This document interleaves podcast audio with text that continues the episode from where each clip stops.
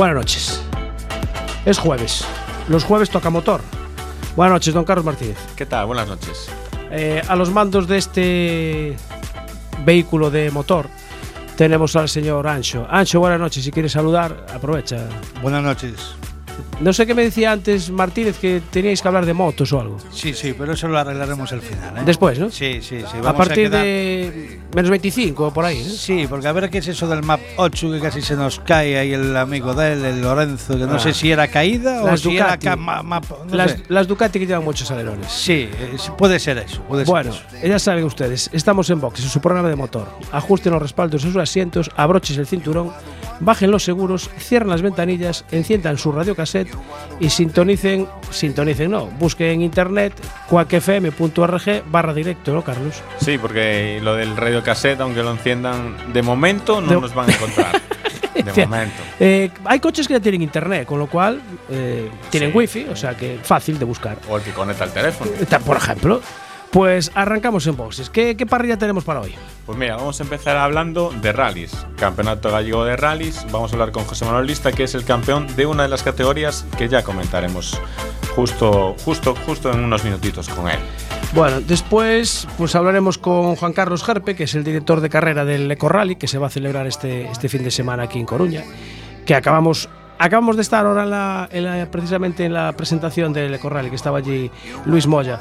Por cierto, había pocos medios de prensa, estábamos pues nuestro compañero de Radio Culleredo, estábamos nosotros y de la emisora que patrocina el rally me parece que no había nadie. No, no. No, que se sepa, no. Que sean conocidas, no. Pero menos- bueno, bueno, bueno, yo lo que cuento es con que, que retransmitan el rally. ¿no? Eso, en eso habían quedado. Nuestra ex emisora, además. Bueno, Bueno. ¿y qué más después? ¿Qué tenemos? Vamos a continuar hablando sobre el Eco Rally, porque no le llega con, con conducir un Mercedes que solo tiene él, yo no me quiero en España, sino en Europa y parte de, de lo que no es Europa, y va a correr este Eco Rally. Fran con nosotros aquí en, en el estudio vamos a tenerlo. Fran Payas. Va, lo vamos a tener que fichar ya. Buenas noches, Fran. Buenas noches. Y Vanessa también está aquí con él. Buenas noches, Vanessa. Buenas noches. Bueno, eh, nos dice ya Ancho que creo que tenemos al teléfono ya José Manuel. José Manuel Lista, buenas noches. Hola, buenas noches. ¿Andas por aí, José Manuel? Sí, sí, estou. Estás, estás aí? Vale, perfecto. É que o técnico non sabía se estaba se estabas ou non estabas. bueno, eh, que tal se sente un sendo campeón da Copa Top Ten Pirelli? pois bueno, non foron as mellores formas de, de acabar o Rally de Lugo, pero somos campeóns, eso a fin ao cabo que estábamos peleando. Que estabas... O sea, que eso quere dicir que, bueno, despois de varias averías, porque no Ribeira Sacra tamén tuveches unha pequena avería, bomba do diferencial, en San Froilán, rotura dun palier foi, non? Non, non foi un palier, foi un semipalier que bueno. que vai da caixa cambios ao, ao diferencial central. Bueno, O sea que... Sí, va, apart... Unha canteira pequena. unha canteira pequena. bueno, pero xa está reparando para o próximo rally ou non? Sí, estamos, xa temos todo desarmado e agora vamos a arreglalo en perfectas condicións. Xa sabemos que estes coches, por moito que andes encima deles, nunca se sabe que é o que vai a romper. bueno... Pero Y, a, y ahora que, que, ya uno es campeón del campeonato que está disputando y aún quedando pruebas, ¿cómo, cómo afrontas las que quedan? Bueno, ahora non sabemos se si vamos a estar en Ulloa porque unha que é un coste grande estar en cada carreira e despois que tampouco ganar a, a general da top 10 non nos supón nada porque vai por separado as categorías. Sí eh, temos que valoralo entre a familia que veñen comigo, copiloto e eh, así a ver que decidimos. Vale, que o, o teu copiloto ahora mismo está por terras alicantinas, non? Ese non para, ese, ese Mauro está, Barreiro. Os de semana está ocupado. Bueno, eso está ben. Mira, eh, o Mitsubishi para ti sigue sendo competitivo, para ano que ven que vas facer? O ano que ven é triste dicilo, pero nun campeonato non vamos a seguir porque fan falta medios e nós non podemos estar poñendo cartos dos nosos para para competir, que é un desembolso bastante grande. Se non aparecen axudas que nos poidan moldar un pouquiño, pois non estaremos correndo o campeonato. Eso sí, correremos o Rally de Coruña porque é a casa. Uh -huh. De feito, tiñamos intención pois de eh, salir en un coche bastante potente que nos permita facelo ben na nosa casa e gastar un cartucho solo para todo o ano. Ah, está ben. Entonces el, el Mitsubishi actual que cuando acabe la temporada lo jubilamos o, o nos no, quedamos eh. con él. Eso non se non se jubila, teñolle moito cariño. É un coche que non ten golpes, está noviño. Eh, costounos moito chegar a ele, eh, non o vamos a vender nin nin se vai a jubilar, vai seguir correndo algunha carreira. Pois pues creo que hai algún piloto que ten un Mitsubishi que, que está correndo o campeonato galego que o puxo á venta. Sí, normalmente a xente corren e eh, despois véndenos, sobre todo cando un coche vai ben, con oso este ano pois porque dar eses problemillas eh, é moi difícil cun coche destes acabe carreiras. Eh, pois eu creo que poñendo a venta venderíase ben, pero non é a nosa intención, porque para comprar outro tampouco temos medios. vale. Eh, claro, para vender este e meterse algo mellor, fai falta aportar máis. Eh, a nos nos chega este coche eh, non se vai a vender porque cando nos apetezca correr unha carreira, claro. témolo aí. Aí está. Sin sí. problema. Mira, eh, eso que decías de correr o, o Rally da Coruña con unha máquina potente, eh, que, que, que nos podes adiantar? Pois agora en breve se vamos a ir a probar un N5 uh -huh. a ver que tal que tal van, a ver que precios teñen eses coches. Por probar temos aí un par de empresas que nos queren axudar a ver que tal o facemos en Coruña eh, quizás tamén nos podría abrir algunha porta. Non o sabemos vai ser cousa de, de ir a probalo e valorar a ver que, que tal. Eh, en o sentido de, de apoyos de importantes empresas, realmente que empresas te, te ayudan o te animan a hacer eso, porque bueno, yo creo que es bueno que, dado que hoy en día no, no hay quien apoye demasiado, que quien lo hace por lo menos que se sepa. Sí, nós eh, temos empresillas así que aportan o que poden, porque a hora de aportar eh, cada un lle chega o seu. Nos, eh, nos está apoyando moi ben Autocaravanas Costa da Morte, que temos a axuda toda necesaria. Non queremos tampouco abusar dos que dan algo, porque tampouco tan os mundos para andar abusando. Despois integrados a empresa de Roberto Blach nos sí. está axudando moitísimo.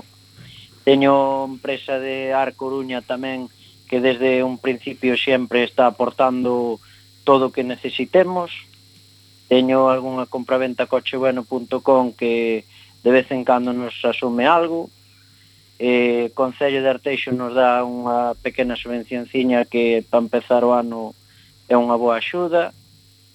Eh, teño tamén por aí a fin e ao cabo son todo, todo amigos. Son psicotécnico daqui de Arteixo psicotécnico.com eh, o que máis aporte taller jotelista Ese é un bo patrocinador, non?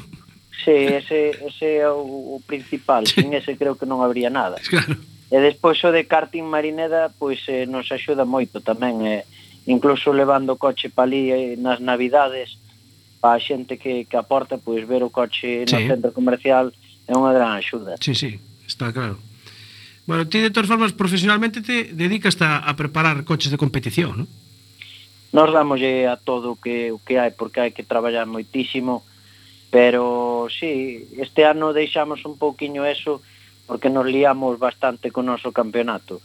O ano que ven xa vamos dedicarlle máis a facer asistencias, alquileres de coches e, e revisións o que, o que veña pola porta.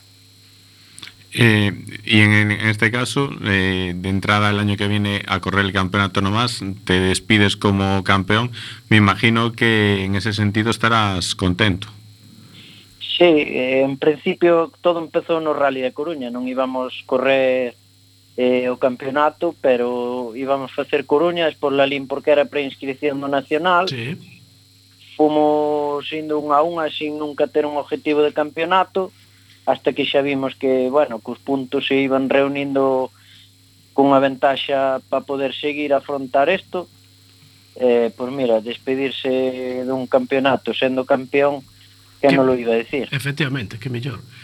Bueno, xa que o próximo o próximo rally en principio dicías que mm, probablemente non o fagas, non? Eh, pola miña parte xa non eu estou xa este ano centrado en outras cousas, estamos agora baraxando cousas para ir ao rally en Madrid co Honda Civic, uh -huh. eh, eh xa perdimos algún rally que o noso cliente quería pois eh, salir, pero decidiu que non, que primeiro tamén é amigo noso quería que nós conseguiramos este título eh, eu por negocios non asistiría pero eh, a miña familia mismo o Mauro dixo que por a parte del que, que iríamos porque seguimos líderes da, claro. da Totem absoluta e pois é unha pena tamén claro, sí señor Bueno, José Manuel, pois eh, bueno, desde aquí mandamos un abrazo a Mauro que como anda lá por Alicante, pois estaba un pouco complicado Estará descansando para pa mañá andarlle caña. Para mañá pero... empezar o rally da, da sí. Lucía. Sí. Bueno, pois lista, eh, se acaso falamos un día con máis tranquilidade e cando acabe xa a temporada. Eh, a ver que pepino tes entonces po ano que ven.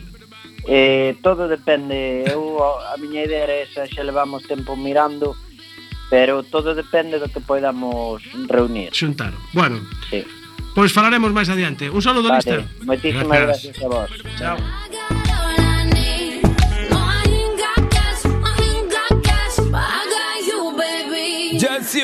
I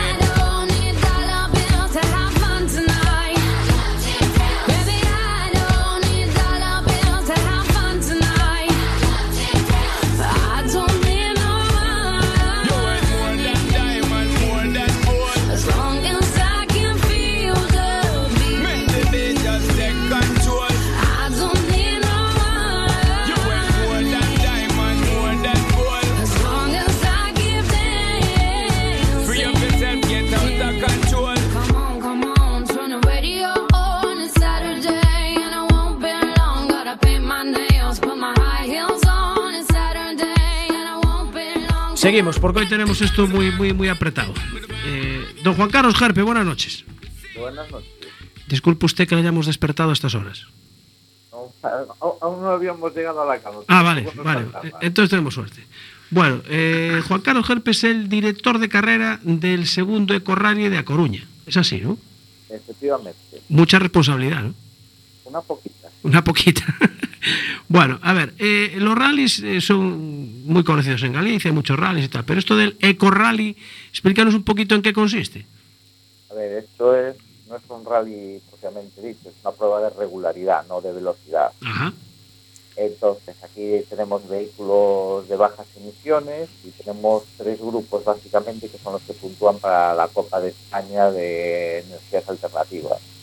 Unos son los vehículos eléctricos puramente eléctricos, otros son los híbridos, o sea que tenemos un, combustible Sí. más la parte eléctrica o biodiesel o bueno, tenemos do- una mezcla de dos tipos de, de energía. Y después tenemos los que son de otros combustibles, que serían bio- coches biodiesel puramente dichos, o los GLC o los. GNS. Y después los Euro 6, que son vehículos normales, solo que tienen un nivel, un bajo nivel de emisión. Ah, o sea, Eh, es un coche de calle convencional.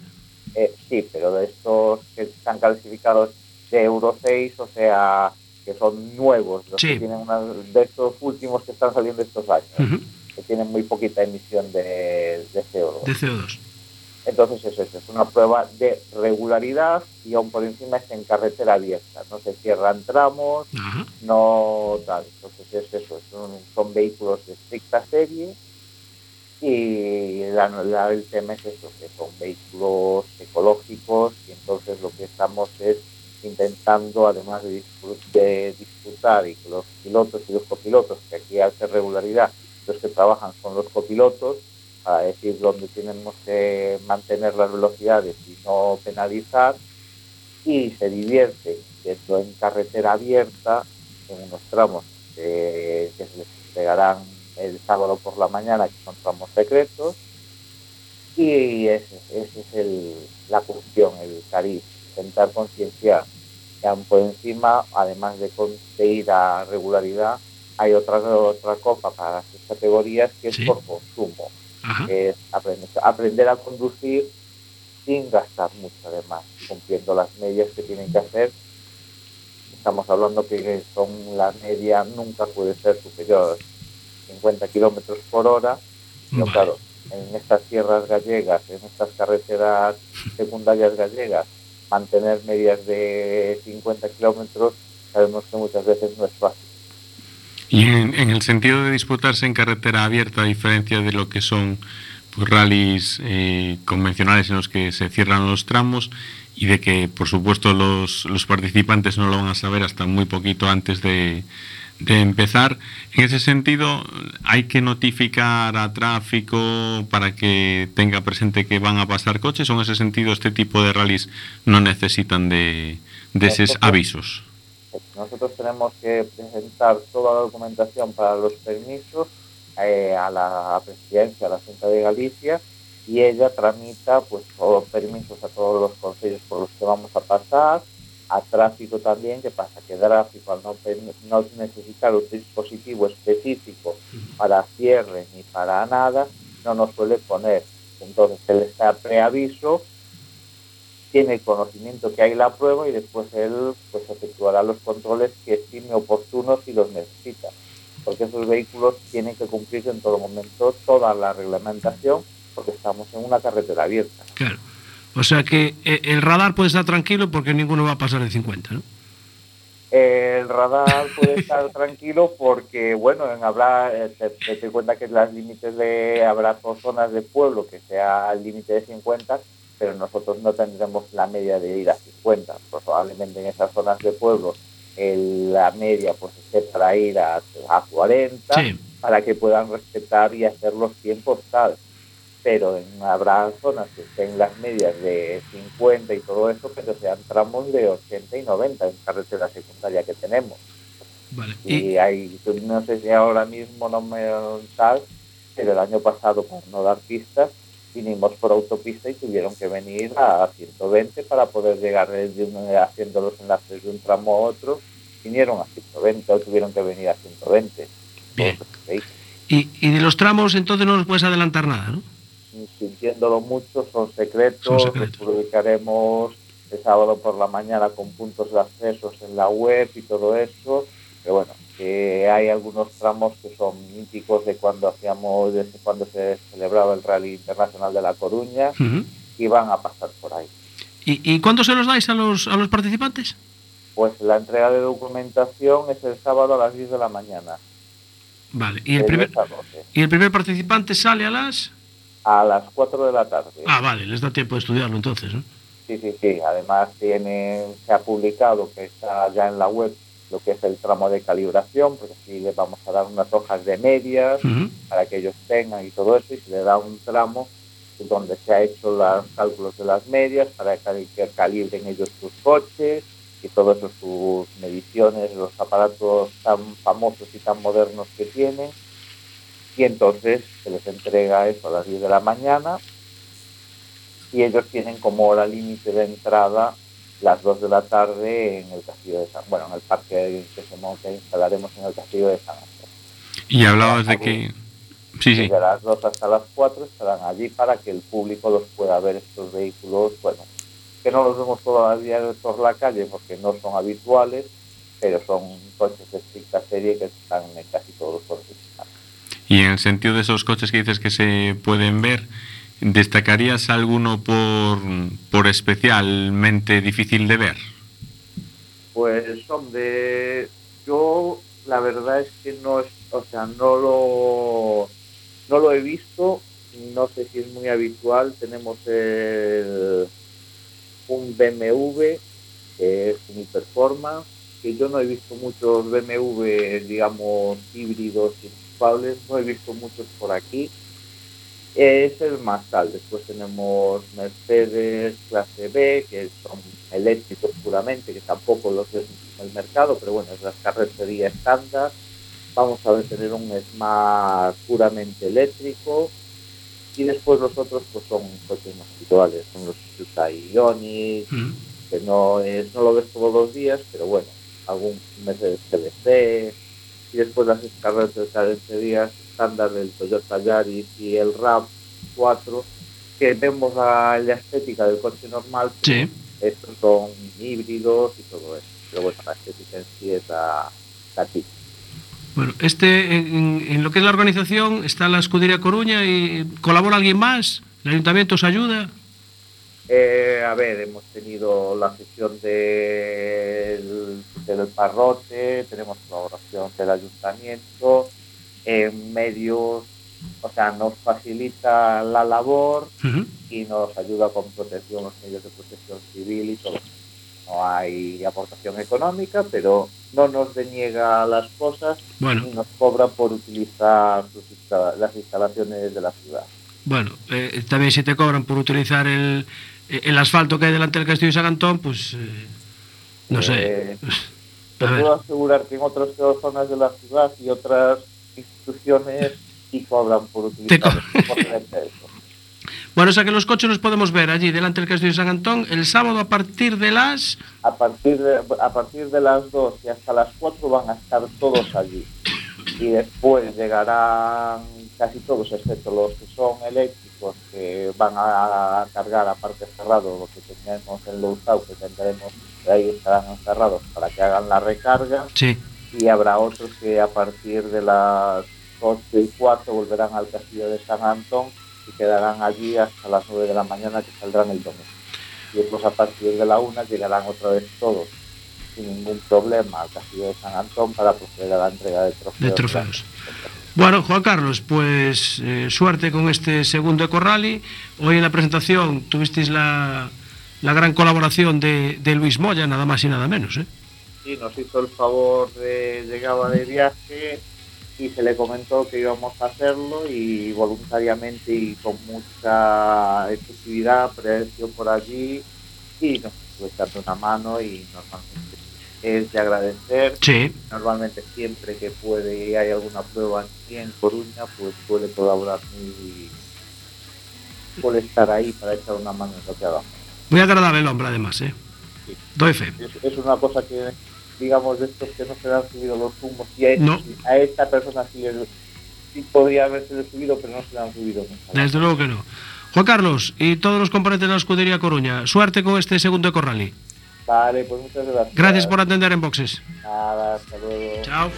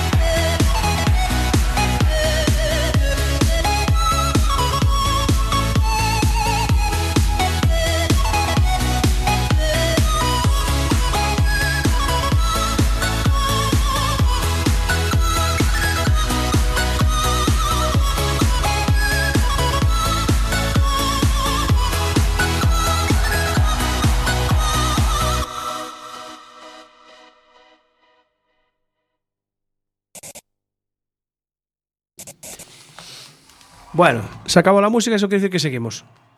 Seguimos. Cuac FM estamos, programa en boxes. Y antes hablamos con, con Juan Carlos Gerpe, que era el, el director de carrera, y dijimos, ¿a quién podemos traer de que vaya a competir? Pues al habitual. Don Francisco Payas. Buenas noches. Buenas noches. Además, estoy, está hoy el, el team, ¿cómo es? FA, FA, FR, FR, FR Sport al completo. Vanessa, buenas noches otra vez. Hola, buenas noches. Esta vez vienes de copiloto.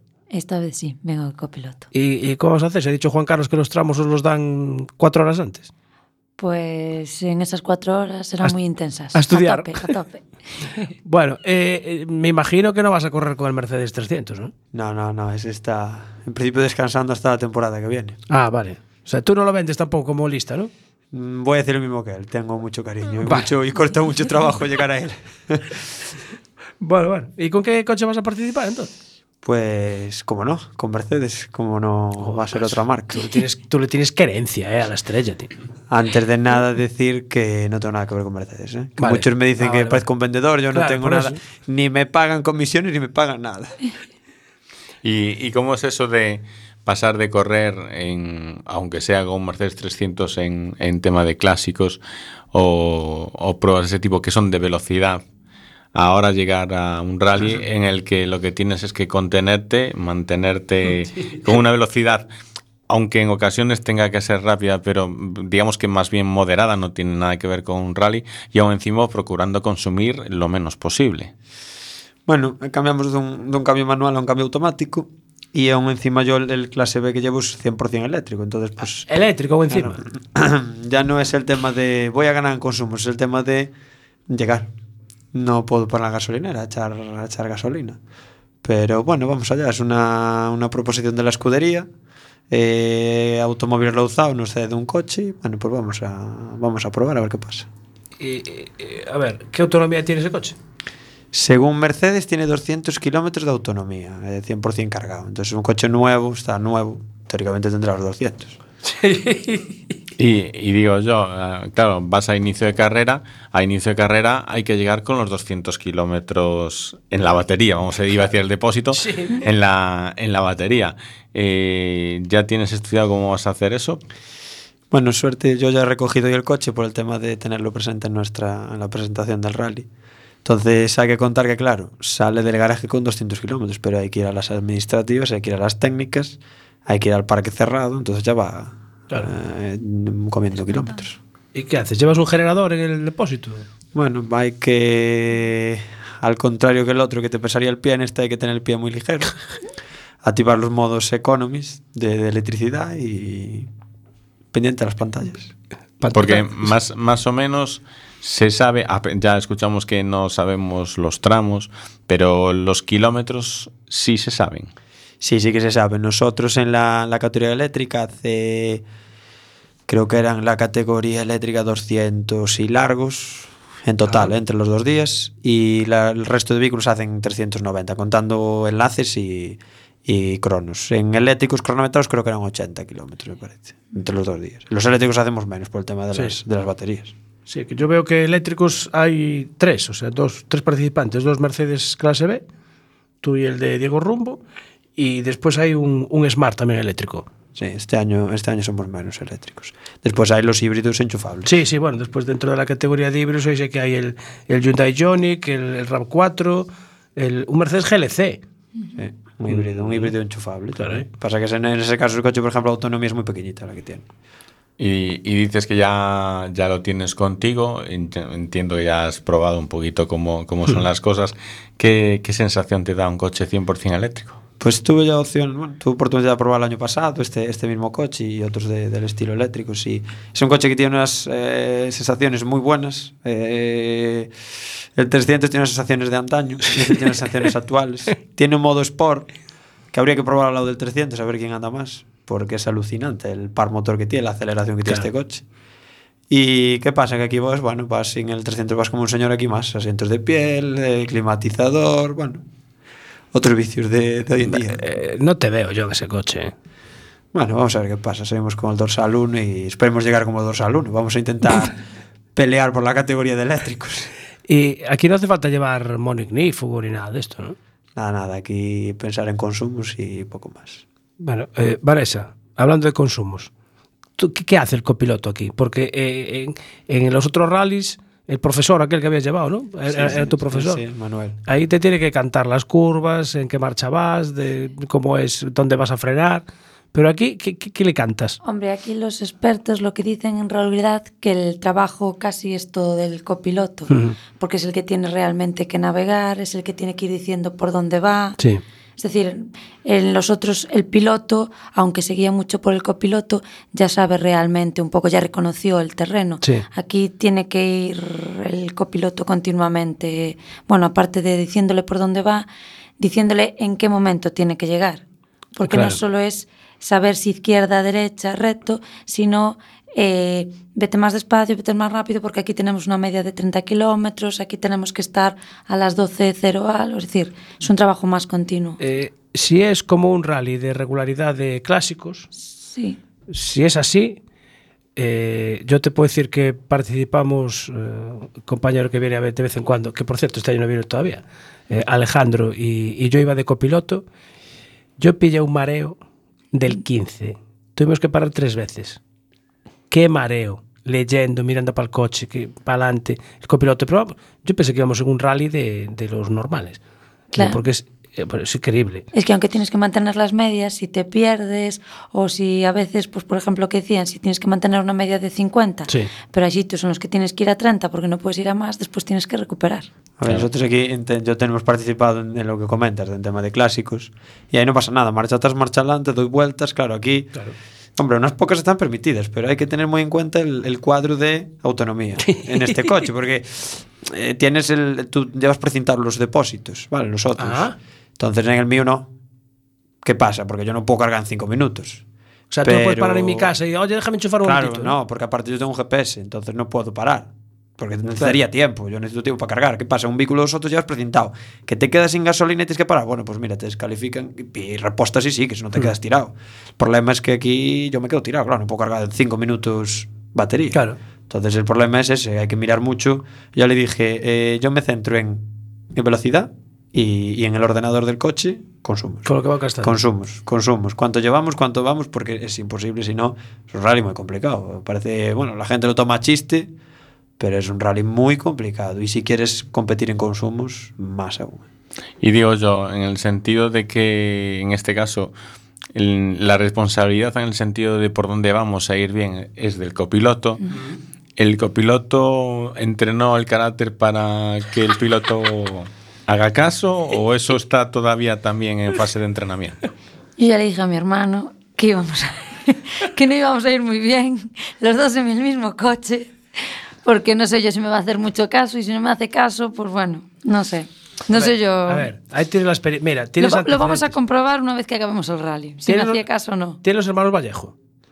Tienes los hermanos Burgo. Por eso, O sea, que familias eh, pilotos hay. Mm, espero llevar una GoPro y los vídeos se van a vender al mejor postor porque las discusiones están aseguradas. Lo, lo sé, eh, lo sé, porque discuto, discuto cuando vamos en, en los rallies que organizamos en tema de seguridad, cuando vamos a reconocer tramos, que vas, vas la primera vez con un roadbook, un libro de seguridad, y discutimos, no, vas por aquí, tal, tal.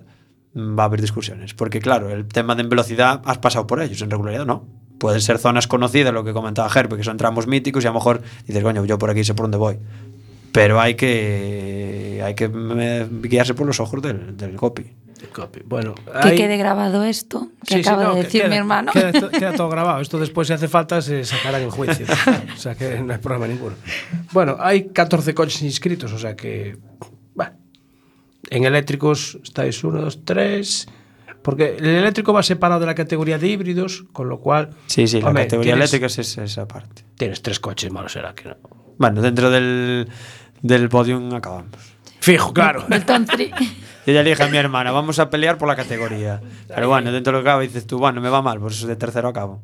Claro, fijo. Pero vamos a intentar Hombre, por claro, haz un esfuercito. Sí, sí, sí. Ya que, pues, ya que tenemos el, el privilegio que nos concede la escudería de salir con el número uno, pues intentar, Encima, con el número intentar quedar bien en el rally que organizamos nosotros. Claro, que menos. Eh, no sé si eh, vamos hasta Madrid. En el eléctrico no llegamos, pero por las por las líneas Por, telefónicas por podemos frecuencia, llegar. por frecuencia igual Por sí. frecuencia llegamos. Don Miguel Ramos, buenas noches. Buenas noches, don Jorge Varela y compañía. Hombre, ¿qué tal por ahí? tal? Pues bien, cielos despejados con ligera nubosidad, fuerza 3 a 4 y sin frente Marusía. Muy bien, pues, parte meteorológico. Pero Marusía en Madrid es complicado, ¿no? Bueno, hay algún bareto por ahí que, ojito, ¿eh? Ah, que se llama Marusía el bareto, ¿no? Claro, claro, claro. Mira, os estoy escuchando hablar y, y escuchaba a nuestro invitado hablar de, de la autonomía de los vehículos eléctricos. Pues voy a poner el ranking de los 10 vehículos con más autonomía eh, de vehículos eléctricos. Ves, el hombre del dato siempre está ahí. Siempre pues, estoy atento. Eh, digamos, en el número 10 tenemos la Renault Kangoo ZE que tiene 170 kilómetros de autonomía, Bueno, se acerca al Mercedes clase B, ¿eh? De Fran. que está en esta lista. Ah, bien, bien. En novena posición el Volkswagen e-Golf con 190 kilómetros. Vamos subiendo. En octavo puesto, Mercedes-Benz 250E con 200 kilómetros. Y en séptimo puesto, el Kia Soul E con 212. Bien, Sexto, Nissan Leaf eh, con 250 kilómetros. claro. Cada vez pesan menos. Claro. Hyundai Ioniq Electric 280 kilómetros. 280. 280. ¿Hasta dónde creéis que llegan? Eh, a 300, bueno, a 350. ¿Tú, Carlos? Estamos hablando de 100% eléctrico. 100% eléctrico. 300 kilómetros. Hay más gente ahí que puede hablar. Bueno, eh, hablamos el domingo. hablamos el domingo y te digo La cuánto copiloto, llega. la copiloto, La copiloto piensa que como sigas en, con esa línea vamos a poder llegar a Madrid en eléctrico. Sí. pues... Miguel, Ancho, ¿qué Ancho. dices tú? Espera, espera que estaba de cháchara ahí con Carlos. con Carlos Díaz. Eh, 250. ¿Y Díaz qué dice? Díaz. A Díaz ver, ni- Día, día no se entera No- no de la se- misa a la mitad. Díaz no se entera porque está ahí haciendo las fotos. Hoy está haciendo el Igual, reportaje. igual si le mandas un WhatsApp. Eh, vamos allá. Sí, que está procesando. Cuidado, que llega, que llega, que llega. Yo me inclino por los 300. ¿sabes? 300. Bien. Cuarto puesto, BMW i3, 300 kilómetros. Ah, ese ya lo probamos además, ¿eh? Sí. Tercer puesto, Renault Zoe, 400 kilómetros. Caray. ¿Y el segundo? Segundo puesto, segundo puesto, Tesla modelo Ah, claro, XP100D, es verdad, no nos acordamos el Tesla. 542 kilómetros. Uy, ya, ya estamos casi pasando el túnel de Adanero. And the winner is Tesla modelo SP100D con 613 kilómetros. Llegas a Es Madrid decir, entonces. se puede llegar a Madrid. Se puede. Estaba claro. Desde Los copilotos siempre haciendo los Hay ganadora, hay ganadora. Bueno. vemos, vemos que está bien entrenada ¿eh? para, para el fin de semana. Sí, señor. Si no, no cobre. Bueno, oye, ya, ya cada día se acerca más la posibilidad de usar un eléctrico y hacer un viaje largo. 600 kilómetros ya es un buen viaje para, para ir con tranquilidad. Sí, bueno, pero 120 como mucho, ¿eh? No el rollo de, bueno, aquí 150 que no hay radares, aquí 120. si no, De, to- de todas maneras, yo he visto por ahí unas cuantas cosas que han pasado con los maravillosos Tesla Ah. y te puedo asegurar que no me compro uno. ¿eh? Eh, bueno, lo, lo que ha pasado, los accidentes que han pasado ha sido por el sistema de, eh, de piloto automático. Sí. Pero y como uno- vehículos, Y uno por arder. Bueno, hombre, yo he visto, yo he visto arder hasta un R5. Ya, bueno, vale, vale, pero es que eso ya es una cosa. que Esos son entra- accidentes, esos que- son accidentes. sí, Claro. efectivamente. Miguel, en Madrid creo que hay concesionario de Tesla, ¿no? Sí, hay vehículos Tesla, se usa mucho, bueno, son los coches que más están usando ahora, tanto en la aplicación Uber como en Cabify. Eh, y la verdad es que se ven bastante y Eh. bueno, tienen muy buena pinta y buena presencia. Acércate un día por allí a hacer una prueba para, para unboxes. ¿Qué, qué más? Vale. Me imagino que tendrán Bueno. alguno de prueba, ¿no? Bueno, pues probar, probamos. Hacemos un reportaje y, y nada, llamamos al, ¿cómo se llama? El- Elon Musk o Mansky o... A ese, a ese, ese, el dueño de Tesla. ese. Que creo que ha dado bastante pérdidas en este último ejercicio, por cierto, la empresa, pero bueno. Bueno, Tesla, incluso el, el- el científico Tesla original nunca se llegó a forrar directamente de sus, de sus ingenios, Sí. pero, pero bueno, yo creo que es eh, quizás ahora no no tengan sus beneficios, pero políticas col- como las que, por ejemplo, va a tener Madrid, que en aproximadamente unos 19-20 años Sí. todos los vehículos van a, a- a tener que ser eléctricos o al menos eh, híbridos, Sí. pues oye, yo creo que les puede facilitar bastante. Facilitar algo. Bueno, Lo, lo que no sé es cómo va a ir el sistema de las recargas de, de- de- de los batería. Claro. bueno, vamos a cambiar de, de eléctricos y, y vamos a meternos a, a los motores de, en condiciones. Eh, un minutito de música y nos escapamos a las dos ruedas. Vale, me tomo un café. Venga.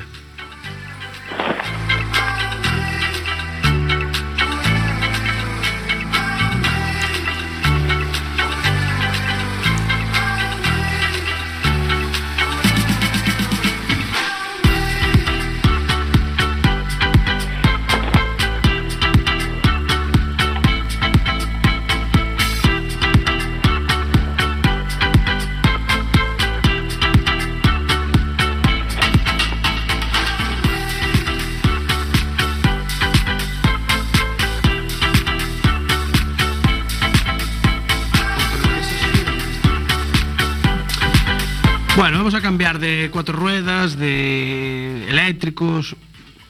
Porque bueno, de todas formas, estoy pensando yo, ahora eh, para el 2019 MotoGP quería hacer una competición de motos eléctricas, ya están en ello, ¿eh? Va a haber una categoría de eléctricas. Qué aburrimiento, ¿no? Bueno, aburrimiento yo creo que no. Podemos hablar con Antonio Maeso en Isla de Man. Ah, es verdad. Que hay la categoría también Sí, en Isla de que ya Man corría de eléctricos. Sí, sí, sí, sí. Y ojito cómo van las eléctricas. Sí, ¿eh? sí, sí, es verdad. Yo las eléctricas eh, en Isla de Man, evidentemente en el Campeonato del Mundo no le veo ese problema, es que no se escuchan. Claro. Cierto. No se escuchan. Y, Ayer me pasó. Y eso es un gran, gran problema cuando lo que está viendo es una competición en la que en Isla de Man, si no recuerdo mal, Antonio nos había dicho que están limitadas y estando limitadas eh, llegó a, a 280. No está nada mal. Eh, con lo cual, eh, es decir, eh, que tú te pases por medio de una carretera de 3 metros de ancho y te pongas a dar allí el paseo y te venga una moto a 280 y no la oigas venir. Malo, malo. Peligro, ¿eh? Hombre, sería una buena salida, Miguel, sería una buena salida para, para Valentino, ¿no? Por ejemplo, cuando se jubile. Eh, sí, sí, no, pero de aquí que se jubile no es que tiene tralla por delante. ¿Tú crees? Seguro, seguro. Seguro. Bueno, vamos a entrar No en... sé, no sé, Carlos, qué opinará, pero bueno, me lo puedo imaginar. A ver, vamos a entrar con los resultados de, de MotoGP de Malasia, porque... a ver, ¿Hablamos de Moto 2 y Moto 3 o ya lo dejamos de Hombre, yo creo que hay que decir que en Moto 3 hay un campeón español. Exactamente. Que, se, que por cierto es de la misma isla que un tal Jorge Lorenzo. Ah, sí, es No mallorquín es también. por- sí, es mallorquín. Casualidad. Eh, pero bueno, eh, debe ser casualidades de la, de la vida. ¿De, la qué te ríes, Ancho? Nada, Sí. nada. Lo de la isla. Ah, eso- Es de una isla, es ¿Qué de una te- isla. ¿Qué tendrá que ver la isla ahora? Hombre, hombre, la isla a veces por el tiene- azar. Tiene, tiene algo, tiene algo que ver, porque no es lo mismo mortadela siciliana que, que, que una buena ensaimada de Palma de Mallorca. ¿Me entiendes? Sí, Bueno. ahora, que le, ahora que le van a poner... Para que tú lo entiendas, nada más. ¿eh?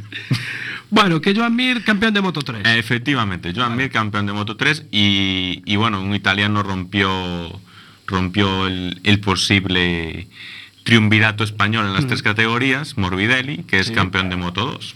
También, ya, definitivo. Sí, ya O sea, definitivo. que estas dos en Valencia ya no tienen mérito ninguno. ¿no? Estas dos en Valencia son para que se den aún más cera de la que se dan normalmente. Normalmente, sí.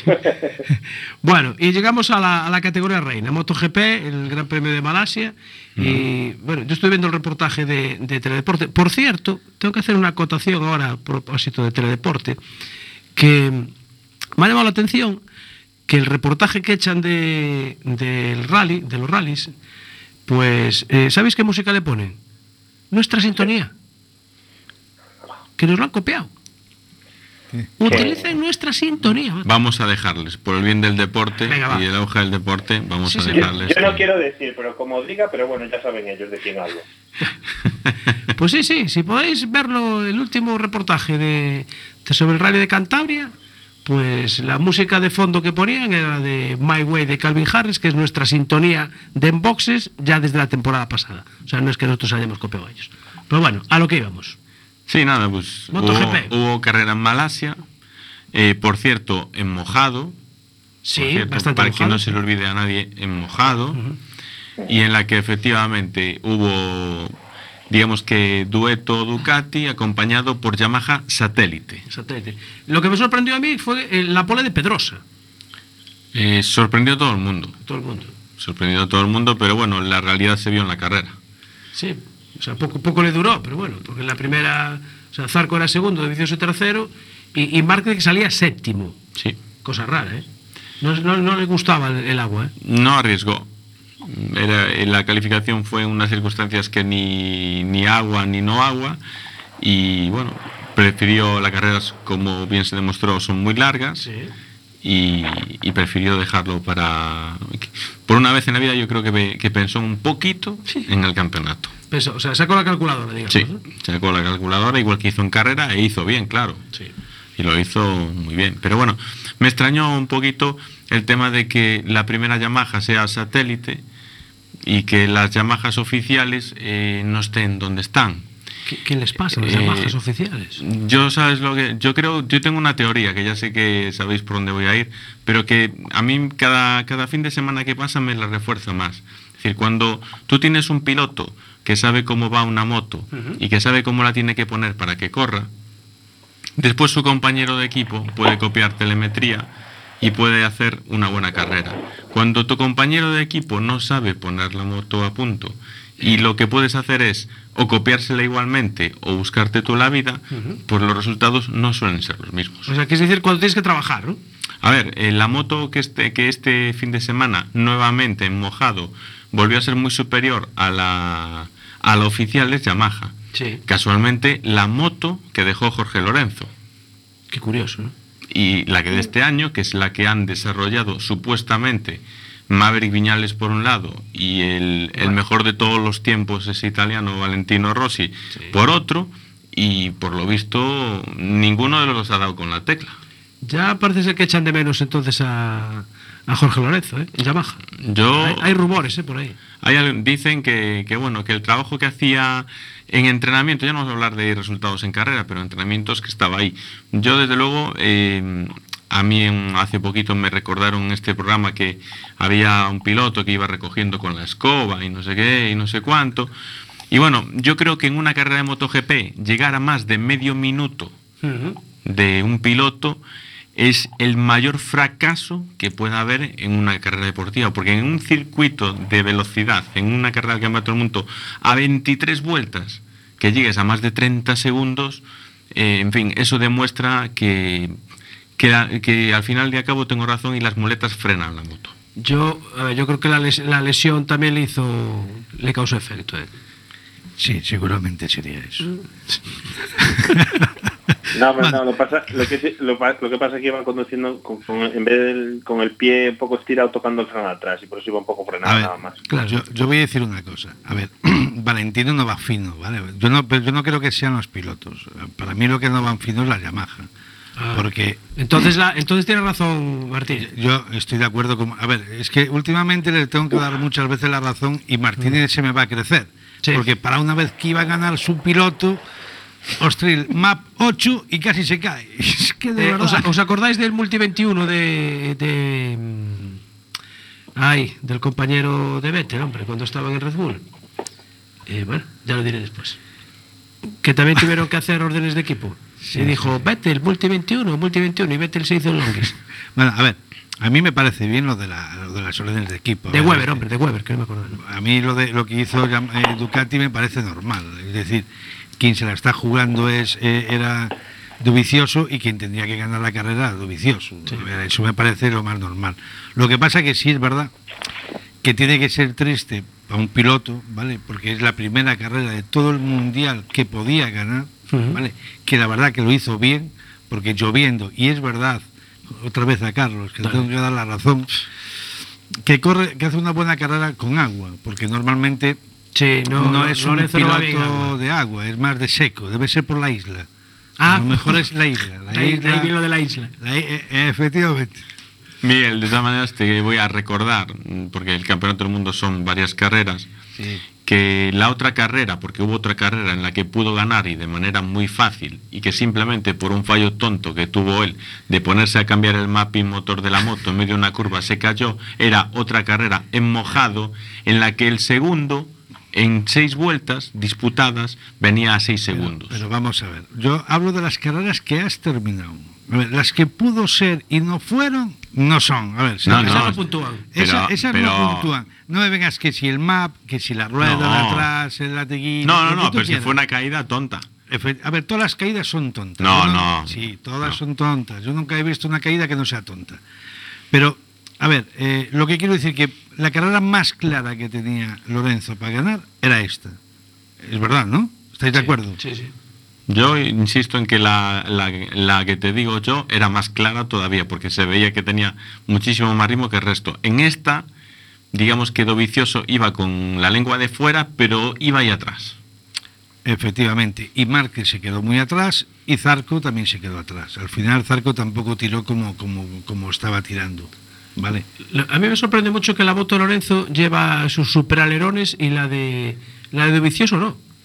Es una elección que, que les dan. Elige cada uno el que quiere. Sí, y que en función de cojas, la, en este caso la que está utilizando más habitualmente Lorenzo, con respecto a la de Dovizioso, la que coge Lorenzo tiene menos velocidad punta y un poquito menos de aceleración, pero es más estable en cuanto al movimiento de la moto. La que lleva Dovizioso es más de más aceleración, de más velocidad punta, Sí. pero con una mayor inestabilidad. La moto se mueve mucho más. Entonces, eso a la hora de, de conducir hay pilotos que les da igual, como en su momento el señor Stoner, que fue campeón del mundo con una moto que hacía exactamente lo mismo. Sí. Y hay otros pilotos como Lorenzo que eso no, no son capaces de llevarlo. Entonces, tienen que decantarse por la otra opción. Bueno, eh, Anxo, que nos explique, a ver, entonces aquí Martínez, por qué faltando seis vueltas para el final, a Lorenzo le indican el, esto mapping 8. El mapping 8, yo sí que eso explico lo que significa en Ducati. Porque Venga. esto, esto aparece en, el- en la pantallita esa que llevan en la moto. ¿verdad? Touchboard. El touchboard. eh, no?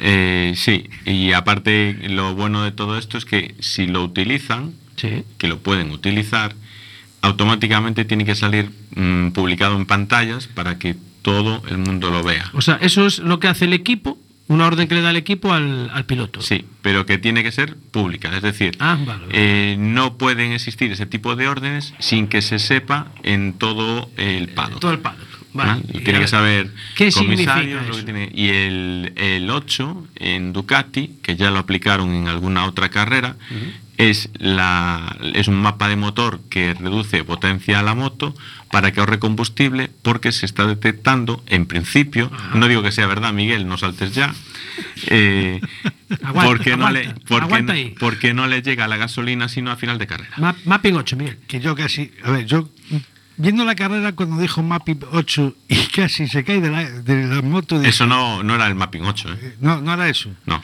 No, eso fue anterior, no. No, porque ese mapping No, pues 8, ca- ese casualmente- mapping... Casualmente, la vuelta siguiente se fue largo una curva. No, no, casualmente en las cinco últimas vueltas pasó de hacer 2.13.1 a hacer 2.14.2. Todas las vueltas. Ver, te tengo que dar la razón. Por y, esto ahorrar. no, y esto no puede ser una costumbre ya. Yo es que de verdad es que no me deja sin argumentos. ya. Pero a ver, pero es que eh, yo vuelvo a lo mismo. Es decir, eh, ¿qué va a hacer? Eh, ¿Va a atacar y ganarle la carrera a Dovizioso No, para dar el título a Honda? No, no, no, no. A ver, me- yo lo dije antes y lo vuelvo a repetir. A mí me parece lógico la- la- la- lo que hizo eh, Lorenzo. Es decir, y tiene que haber algo de equipo, porque Lorenzo no se juega nada y Dovicioso se juega bastante. Y si, si hubiera que- quedado en la posición anterior, eh, quien era campeón era Márquez. A ver, me parece lógico. Es igual que lo que hablamos antes, de que Márquez echó de, números para quedar en la posición en que quedó y dijo, yo no arriesgo más, pues el equipo Ducati pues arriesgó, es decir, apártate, déjame que me ponga adelante y se acabó. No nos vamos a pelear entre nosotros. Me pareció, a ver, me parece, es una cosa lógica. Para mí es lógico. Yo, de todas maneras, decir a todo esto, que esto en el campeonato afecta de la siguiente manera. Queda una prueba que es, que es Valencia, Que es el. que es dentro de dos, dos dos semanitas. Eh, queda una prueba que es Valencia, en la que se disputan el máximo de 25 puntos en victoria, pero en la que Márquez, no siendo matemáticamente campeón, le saca 21 puntos a Dovicioso. Es decir, si Márquez queda décimo, Dovicioso puede bailar la que quiera. Con lo cual, el título está donde está. Está Simplemente lo que se ha hecho es retrasarlo una carrera más que no llegue a Valencia con el título decidido. Pero, a ver, es lógico. Rossi quedó séptimo, o sea que al final no. Ya dice que este año que no, que no va, que no va a estar ahí con el campeonato. Que Bueno, Yo, a ver, yo de Valentino, yo creo que hay, hay cosas, ya lo hemos hablado. Yo no, yo no creo que, a ver, Valentino es la edad que tiene, pero yo también creo que este año Yamaha no va fina, ¿vale?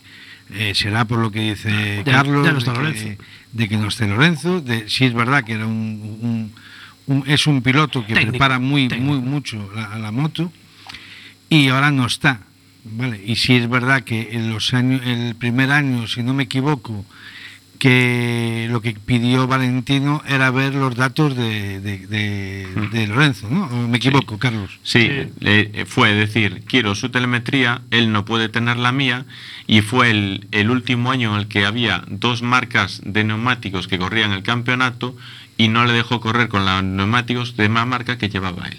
algo encima, te fijas, ¿no? Bueno, pues nosotros le hemos preguntado a nuestros oyentes por las redes sociales, acordad que se puede participar en el programa por Cierto, Twitter. O por Facebook, y hemos preguntado, ¿qué opinas de Valentino Rossi? ¿Se debe retirar o aún tiene carrete? ¿y Y bueno, dicho? pues Diego Ares Cruz, por ejemplo, dice que está en carrete. Y por Twitter, eh, Juan Francisco González nos dice que tiene carrete, pero largo, largo. O sea, Bueno, que de momento no hay nadie en contra y la gente está como diciendo que Valentino vale. Que nos quedan 30 segundos. Este fin de semana, última carrera de la Cap Dani Rivas en Zuera. Ahí está Marco Díaz peleando duramente. Aquí en Coruña se celebra el Motor Ocasión del 3 al 5 de noviembre. El viernes de 4 a 9, sábado de 11 a 9 y domingo de 11 a 8. Y también eh, se celebra el, el Rally de la Nucía ya en Alicante. Que por cierto no estará Pedro Burgo porque le ha dado un cólico nefrítico. Eh, ya sabéis, el Rally San Froilán sorprendentemente lo ganó Adrián Díaz, que es un piloto de Suzuki que esta vez corría con, con el Skoda Fabia, segundo fue Alberto Meira, tercero Víctor Senra y cuarto Iago Camaño, que están ahí peleando por, en el próximo Rally de Ulloa. Que nos vamos, vale, gracias Sancho. Que el próximo jueves nos vemos en Boxes, Quack FM, ahora sí nos subiremos a internet. Y que estamos buscando el vehículo más fiable, la marca más fiable. Abur. Yogur. Chao. Chao.